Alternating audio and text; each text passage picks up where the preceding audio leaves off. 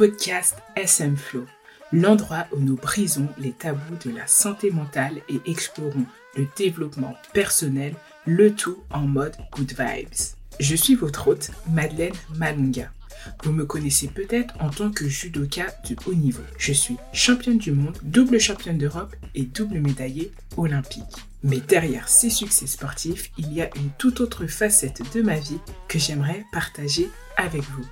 Je suis préparatrice mentale et coach. Ah, et puis, accessoirement, une jeune femme qui approche la trentaine. Je te donne rendez-vous tous les 15 jours pour un nouvel épisode disponible sur toutes les plateformes de streaming audio. Bonne écoute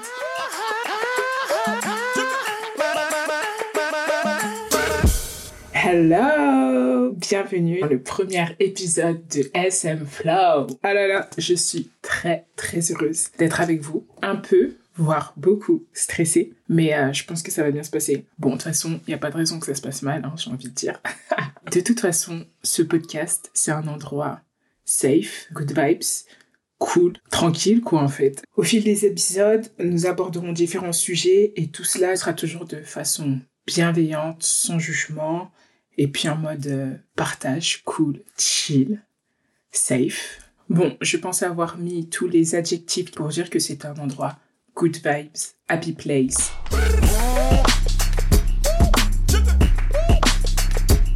Je vais quand même vous expliquer SM Flow, qu'est-ce que c'est SM Flow, qu'est-ce que ça veut dire concrètement? Donc tout d'abord, SM, ce n'est pas quelque chose d'autre hormis de la santé mentale. SM Santé Mentale. J'ai choisi ce nom de podcast, SM Flow, parce que bah, la santé mentale, c'est un sujet qui touche tout le monde. C'est quelque chose qui fait partie intégrante de notre santé. On a parfois tendance à un peu séparer la santé euh, physique, corps du moins, à notre santé mentale. On a tendance à se dire quand j'ai mal quelque part, c'est juste être malade ou quoi, oui, je suis en mauvaise santé. Mais euh, la santé mentale fait partie intégrante de notre santé. Il n'y a pas de santé mentale sans santé et de santé sans santé mentale. Vous avez compris, ça va ensemble. D'ailleurs, il y a trois dimensions de santé mentale. La première, ça va être la santé mentale positive, qui va recouvrir en fait le bien-être, l'épanouissement personnel, les ressources psychologiques et les capacités d'agir de l'individu dans ses rôles sociaux. La seconde, ça va être la détresse psychologique réactionnelle, qui va être induite par des situations en fait éprouvantes ou des difficultés existentielles telles que le deuil, les échecs relationnels, scolaires ou autres.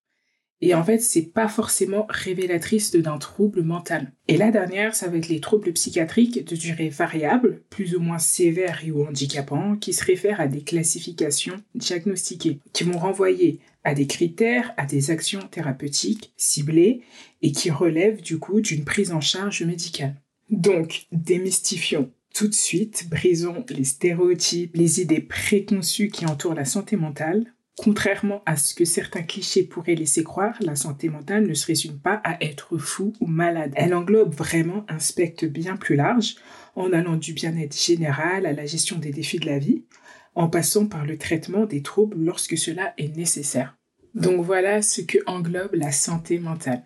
Et comme second mot, dans le titre de ce podcast, j'ai choisi le mot flow. Car dans le milieu du sport, c'est quelque chose que l'on recherche. C'est vrai, on n'arrive pas toujours à l'avoir. Mais en fait, le mot flow signifie expérience optimale. On parle aussi souvent euh, de euh, être dans la zone. C'est le moment, en fait, quand tout paraît aligné. Simple. On a une concentration qui est au maximum. Le niveau d'anxiété et de stress est optimal à la performance.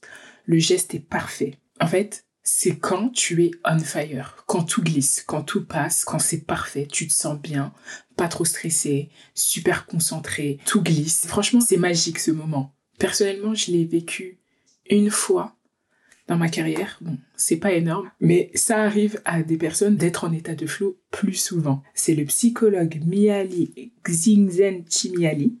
Je m'excuse pour la prononciation vraiment, pardon, il l'a identifié et l'a défini de la façon suivante. Le flow est un état psychique dans lequel se trouve un individu fortement engagé dans une activité pour l'intérêt intrinsèque qu'elle représente. Cet état est tellement agréable que les gens sont prêts à la rechercher malgré un coût parfois élevé, juste pour le plaisir de l'atteindre. Cette dernière entraîne des conséquences très importantes. Meilleure performance, créativité, développement des capacités, estime de soi et réduction du stress. Bref, elle contribue à la croissance personnelle, apporte un grand enchantement et émaille la qualité de la vie. Donc voilà pourquoi j'ai voulu associer ces deux mots, santé mentale et flow, car le but pour moi est d'atteindre bah, ce flow dans ma santé mentale.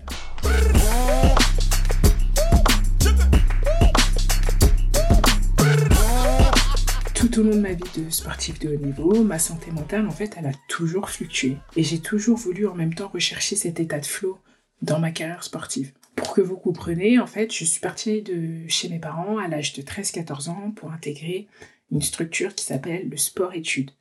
Donc j'étais à l'internat, c'était à 200 km à peu près de chez mes parents. Donc la semaine j'étais à l'internat, j'allais à l'école de façon normale, classique, et tous les jours après l'école j'avais euh, deux heures d'entraînement de judo.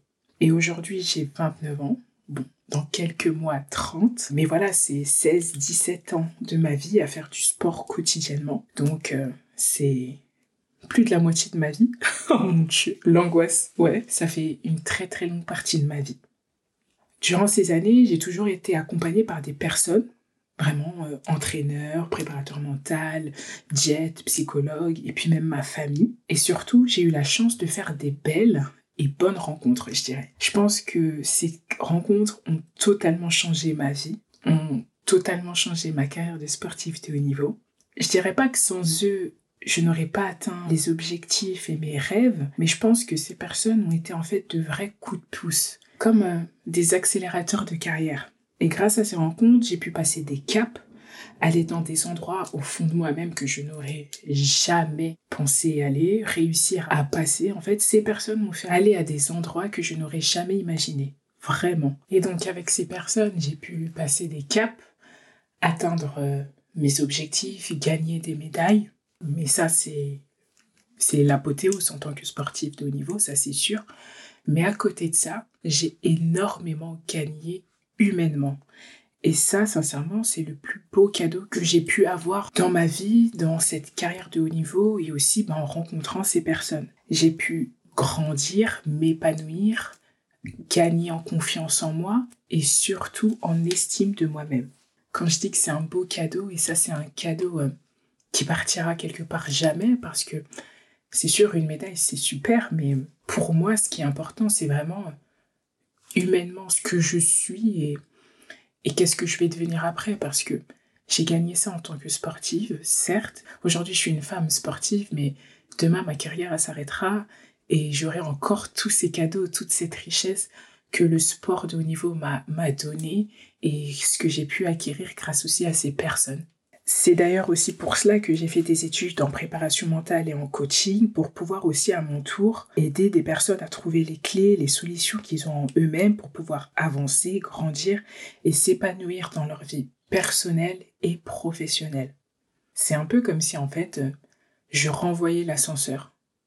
Ouais, je dirais que j'imaginerais ça comme ça. C'est un peu euh, renvoyer l'ascenseur. Mon but dans ce podcast, c'est de parler de sujets qui touchent notre santé mentale sans tabou, avec des sujets qui résonneront certainement plus à certains qu'à d'autres.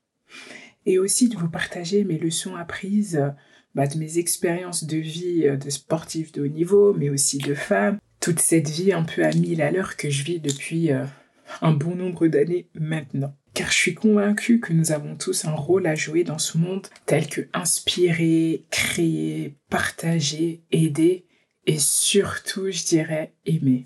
Et euh, si à la fin de chaque épisode vous repartez avec quelque chose, sincèrement, j'en serai la plus heureuse. Car euh, je vais vous partager un mantra que j'affectionne particulièrement qui est être meilleur que la personne que j'étais hier.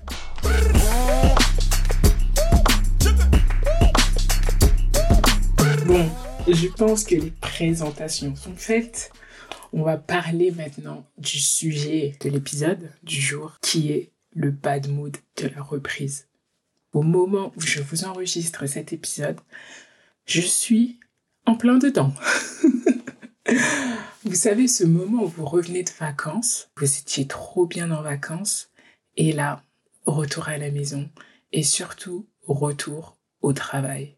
Déjà juste le fait de dire retour au travail, oh là là, j'ai un mélange de flemme, d'anxiété et en même temps d'excitation. C'est super bizarre. C'est vraiment un mélange de, de plein de sentiments et d'émotions. Déjà, si tu es dans cette situation, sache que tu n'es pas seul. Au moins, on est toi et moi, dis-toi ça. En fait, ce, ce retour euh, de vacances, ça s'appelle le blues du retour de vacances. En fait, c'est une expression qui va décrire en fait un sentiment de tristesse, de nostalgie ou même parfois de déprime qui va être ressenti par certaines personnes lorsqu'elles reviennent de vacances. C'est dû au fait de reprendre notre routine quotidienne. Car après avoir profité de, de cette période de détente, pas avoir mis de réveil, parfois même euh, s'être dépaysé, être allé à la montagne, à la plage, avoir profité tout simplement de la vie, je dirais. C'est une période vraiment qui peut être très difficile. Ce qui est dur, c'est de retourner à la réalité du travail, des responsabilités et du train-train quotidien. Ce sentiment peut être dû à plusieurs facteurs, tels que tout d'abord les vacances, ça offre souvent en fait un échappatoire à la routine habituelle, ce qui peut créer un contraste marqué lorsqu'il est temps de retourner à la vie normale. De plus, le fait de quitter un environnement détendu, agréable, pour revenir à un rythme de vie plus stressant, peut provoquer vraiment un sentiment de déception et d'anxiété plus plus plus. Pour ma part, c'est plus plus plus. Environnement stressant, travail stressant. Le blues du retour des vacances peut également être exacerbé par le fait de devoir aussi se séparer de proches avec lesquels on a passé du temps pendant les vacances, ainsi que par le sentiment que les vacances sont passées trop vite. Les souvenirs heureux et les moments agréables vécus pendant les vacances peuvent également contribuer à le rendre plus difficile. Je sais pas vous, mais moi, à chaque fois que je suis en vacances, l'avant-dernier jour, même avant, avant dernier jour, je me dis déjà, oh non, c'est passé trop vite, oh non, je vais rentrer à Paris, oh non, dans une semaine, je serai en train de faire ci, en train de faire ça. Et ça m'angoisse, et ça me stresse. Et c'est chiant, mais ça, c'est un travail que j'ai beaucoup fait. Arrêter de me dire à chaque fois que je suis en vacances, allez, il reste plus que deux jours, trois jours. J'essaie de profiter au maximum du moment présent. Mais j'avoue que c'est pas toujours simple parce qu'en plus, j'admets que je suis une personne, euh, bon, bah déjà anxieuse, ça c'est mon trait naturel, mais euh, je suis aussi beaucoup euh, dans le contrôle de ce que je fais. Et donc du coup, savoir que je peux pas contrôler réellement ma route, mon retour au travail, oh là là, c'est vraiment l'angoisse pour moi. Et du coup, pour contrôler un peu ce, ce retour, ce blues, pour pas qu'il soit trop fort, moi, mon petit tips, c'est que mon retour de vacances par rapport à ma, à ma reprise, je me laisse toujours au moins quatre jours pour pouvoir atterrir. Parce que si je rentre de vacances et le lendemain, je dois aller au travail, or, c'est juste impossible pour moi.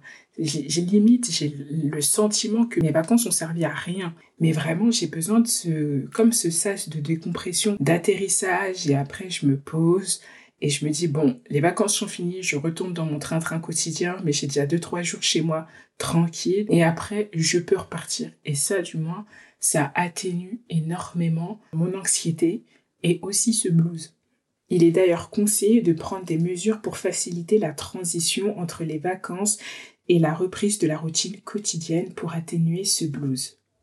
Cela peut inclure la planification de petites activités agréables. Ce n'est pas parce que nous sommes de retour de vacances que l'on ne peut plus se faire plaisir. On peut aussi euh, partager nos souvenirs, nos photos de vacances avec nos amis, notre famille. Parce que se remémorer ces petits souvenirs, ça met du baume au cœur, je trouve. Et une autre solution, ça va être de planifier ses prochaines vacances. Perso, quand je rentre de vacances, je retourne euh, bah, à mes entraînements, ce que j'appelle mon travail. Et ben, j'aime bien savoir quand sont mes prochaines vacances. Je me mets en fait des objectifs. Je fonctionne un peu comme ça quand je sais que je suis en vacances, je retourne au boulot. Il faut que je sache quand je retourne en vacances. C'est vital un peu. C'est vrai que c'est pas toujours possible, mais vraiment quand je sais que par exemple dans six semaines, huit semaines, j'ai trois, quatre jours, et eh ben ça me motive à pouvoir repartir. J'avoue, j'aime pas euh, repartir comme ça sans savoir quand est-ce que seront mes prochaines vacances. Non pas que je sois une flemmarde, Mais vraiment, savoir que j'ai 6-8 semaines non-stop et après la pause, et eh ben, ça me permet d'avoir une visibilité et que ça soit plus clair. Et ça me permet même d'avoir la motivation pour tenir en fait ces 8 semaines. Une autre chose que je fais pour un peu atténuer ce blues, ça va être la reprise d'une alimentation équilibrée. Parce que qui dit vacances, moi perso, je me lâche. non, sérieusement. En fait, je pense que me remettre durant ces 3-4 jours là quand je suis de retour de vacances, ça me remet aussi dans le bain de petit à petit que voilà, j'ai atterri, je suis plus en vacances, je me remets un peu bien dans mon alimentation, même j'aime bien aller faire du sport. C'est vrai que mon métier c'est de faire du sport, du judo tous les jours, mais je reprends quand même une activité physique en faisant même euh, des activités que j'ai pas l'habitude de faire. Aller à la piscine, faire plus de yoga, euh, faire des petits footings de décrassage, enfin plein de petites choses qui me font du bien et qui me préparent psychologiquement à la reprise. Et quand je dis ça me prépare psychologiquement, je crois aussi que vraiment, vu que je suis une personne très anxieuse et que bah, mon environnement euh, quotidien, mon train-train quotidien, c'est relativement stressant, eh ben, j'ai besoin de ça. Et à côté de ça, je me prépare aussi de façon psychologique à me dire, voilà, tu reprends, dans huit semaines, t'es re en vacances. Donc du coup, j'ai un plan d'action sur mes huit semaines. Et ça, ça me... Vous sentez ce poids-là qui se dégage? Mais sincèrement, ça me fait du bien. Je pense que c'est ça le plus important, c'est de trouver en fait cet équilibre de je ne suis plus en vacances, je retourne en vacances, qu'est-ce que je fais, qu'est-ce que je mets en place? Donc ça va être ces petites activités, ce sas de décompression, cette alimentation plus saine, cette reprise du sport, mais toujours garder ces petits plaisirs de vie. Et après ça, je pense que je me sens mieux et ça va me permettre de réattaquer la rentrée, bah d'attaque tout simplement. Voilà, c'était mes petits tips pour affronter le bad mood de la reprise. Si tu es dans la même situation que moi, bah courage à toi, tu n'es pas seul. Et t'inquiète, on va s'en sortir, on va affronter cette reprise. Si tu n'es pas parti en vacances, eh ben tu peux aussi ressentir ça et c'est tout à fait normal. C'est pas parce que euh, on part en vacances, on part de chez soi, on s'évade un petit peu qu'on peut pas ressentir aussi ce bad mood de la reprise. Donc c'est ok de partir en vacances comme c'est ok de ne pas partir en vacances. Et surtout, c'est ok d'avoir ce bad mood de la reprise. C'est la fin de cet épisode. Merci à tous pour votre écoute et votre soutien. Si cet épisode t'a plu, n'hésite pas à le partager à tes potes, frères et sœurs ou même ta grand-mère. Et si tu n'as plus la chance d'avoir tes grands-mères comme moi, tu peux soutenir ce podcast en lui donnant 5 étoiles sur la plateforme où tu l'écoutes. Si tu souhaites que j'aborde un sujet particulier dans les prochains épisodes, n'hésite pas à me contacter à l'adresse suivante smflow.podcast@gmail.com ou sur Instagram at Madeleine Malonga. On se retrouve dans 15 jours pour un nouvel épisode et d'ici là, prends soin de toi. Bisous